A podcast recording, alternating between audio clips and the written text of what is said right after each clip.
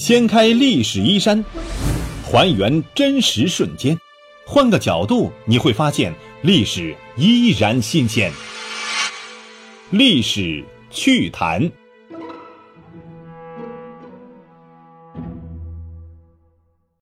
亲爱的朋友们，大家好，欢迎收听由喜马拉雅独家首播的《历史趣谈》，我是龙墨。今天我们来聊一聊庚子赔款数额之谜。在一九零零年的庚子事变，义和团非但没有扶清灭洋，反而让洋人啊攻入了北京城，差点就灭了清朝的朝廷。幸亏有李鸿章、张之洞等一伙还算清醒，搞了一个东南互保，没彻底把局面闹翻。事后呢，有了回转的余地。一九零零年十月。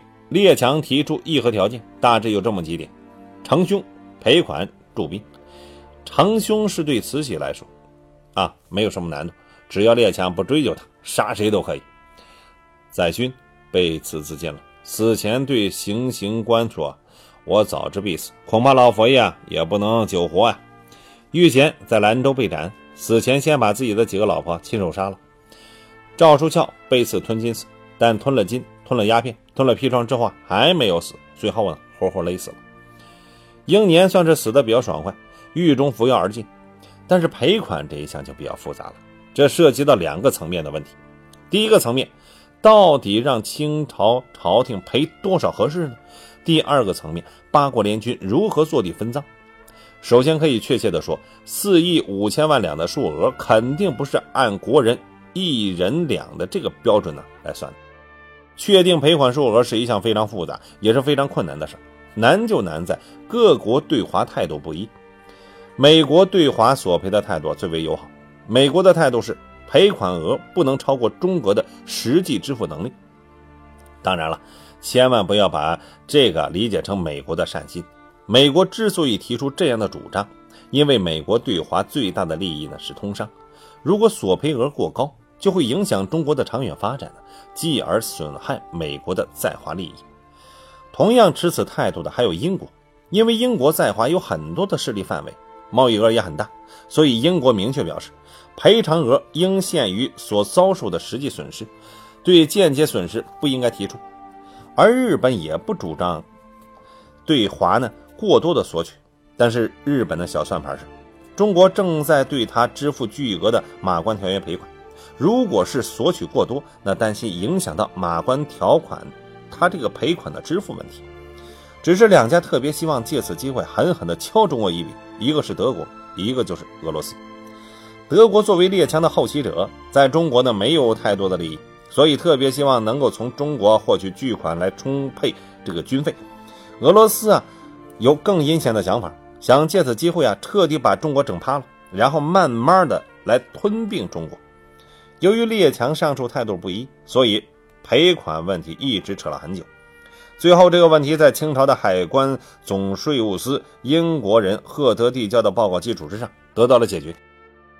这份报告当中啊，执掌大清海关多年的赫德详细的分析了清朝财政的状况，对列强到底赔多少款项给出了他专业的意见。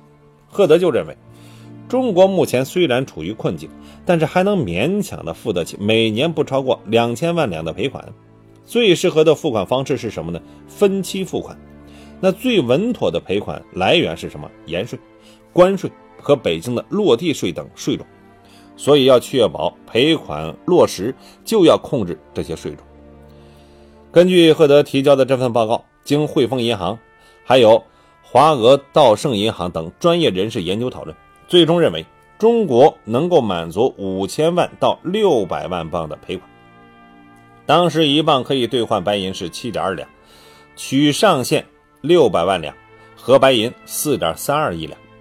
这是专业人士给出的专业数据，也就是赔款总额应该是以这个为基数。接下来就进入了列强各国坐地分赃这样一个阶段。五月七日，列强举行了会议。根据各家提出来的赔款要求，总计赔偿额是四点八六亿两，比原先确定的四点三二亿两多出了五千多万两。最后各国协调，确定了四亿五千万两，这既是列强相互勾心斗角的结果，也是对晚清实力经过科学测算之后啊确定下来的。为了逼迫清廷尽快答应这个赔款数额，列强最后呢给清朝朝廷提出四点五亿两的赔款额是以七月一日为限的。如果清朝朝廷不尽快的签约，联军占领北京超过七月一日，赔款额还要继续增加。李鸿章还想继续做些努力，但是德国公使最后明确表示，必须以四亿五千万为定数，如果迟了就兵费虚加。最后慈禧电谕李鸿章，各国赔款共四百五十兆，四百期，着急照准，以便迅速撤兵。整个庚子事变从头到尾，李鸿章都在想方设法的劝慈禧啊，不要轻信义和团，不要瞎搞。这慈禧啊不听，最后在慈禧的哀求之下，李鸿章是拖着行将就木的老朽之身呢，再次在屈辱的辛丑条约之上签下了自己的名字。在广州北上的时候，李鸿章说了两句风格截然不同的话，一句壮语是“舍我其谁”，一句悲凉语是“做一天和尚撞一天钟”，哪天钟不鸣了，和尚也就死了。在面对四点五亿两白银这么大的一块肥肉的时候啊。八国这八只野兽是如何心平气和地坐下来商量着分配的？他们是根据什么标准来划分赔款的呢？为了这个疑惑，近期翻阅了一些资料，我们整理的大概结论是这样的：确定赔款分配比例的基本原则是以各国派兵数量为基数，也就是投入侵华战争的军队越多，所获得的赔款也就越多。但是也不是严格上按照这个来的，还得综合考虑以下两个方面的因素。一是各国在华财产损失情况，二是各国对华所持态度。第一，俄国侵华兵力最多，十七点五万人的出兵量为联军总数的近六成，所以俄国最后分赃比例也最高，为百分之二十八点九七。但与其高达百分之五十三点五二的出兵比例还相差很多，这主要是因为啊，俄国当时所派的侵华部队主要驻守在东北一带。实际参加围攻北京的军队并没有那么多，而按照老毛子的一贯行事方式，十七点五万的数量肯定是有虚报，并没有完全得到其他列强的认可。在德国人纳瓦拉《中国和中国人》这一书当中，对其他国家的兵力数啊都有一个明确的记载，唯独是俄国在十七点五万面前呢加了一个“据说”二字。但不论从赔款数还是从其他的侵华利益，俄罗斯都是八国当中获利最多的国家，没有之一。就是到了今天，我们民众还口口声声赞其曰战斗民族的俄罗斯。第二，德国侵华态度最为积极，除了俄罗斯之外，出兵最多的就是德军的四点五万。如果考虑到德国离中国那么远的距离，就更可以看得出德国对侵华战争的热情之高。这主要源于两个方面因素。一是当时的德皇威廉二世好战，野心勃勃地想与英法老牌列强较一高低；二是董福祥的部下恩海刺杀了德国公使克林德，联军攻打北京，军事总指挥就是德国人瓦德西，所以德国分赃数仅排在俄国之后，为百分之二十点零二。第三，法国为什么拿的赔款也比较多呢？法国的派兵量比日军还少，但是赔款额却是日本的两倍。主要原因是，法国为中国天主教会保护国，所得赔款当中包含了赔偿被义和团毁坏的教堂、杀害的天主教徒等多项费用。第四，英美日意等国家基本上是按照出兵比例来分配的，除了上述三国，其他的五国基本上就是按照出兵的比例分配。但当时的国际地位在华经营时间长短，它也起到了一定的作用。比如说英国吧，它是一个老牌的列强，在分配的时候，相比美日两个新兴的国家，那明显就占据优势。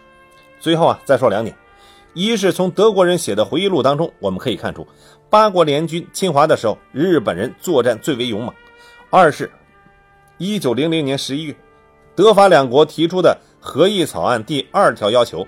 清政府必须对十一名有罪的官员和亲王处以烈刑，后经美国干涉，将死刑改为了最严厉的惩处。好，刚才我们和大家聊到的这个话题呢，就是庚子赔款数额之谜。好，今天就聊到这里，感谢大家的关注收听，下期再见。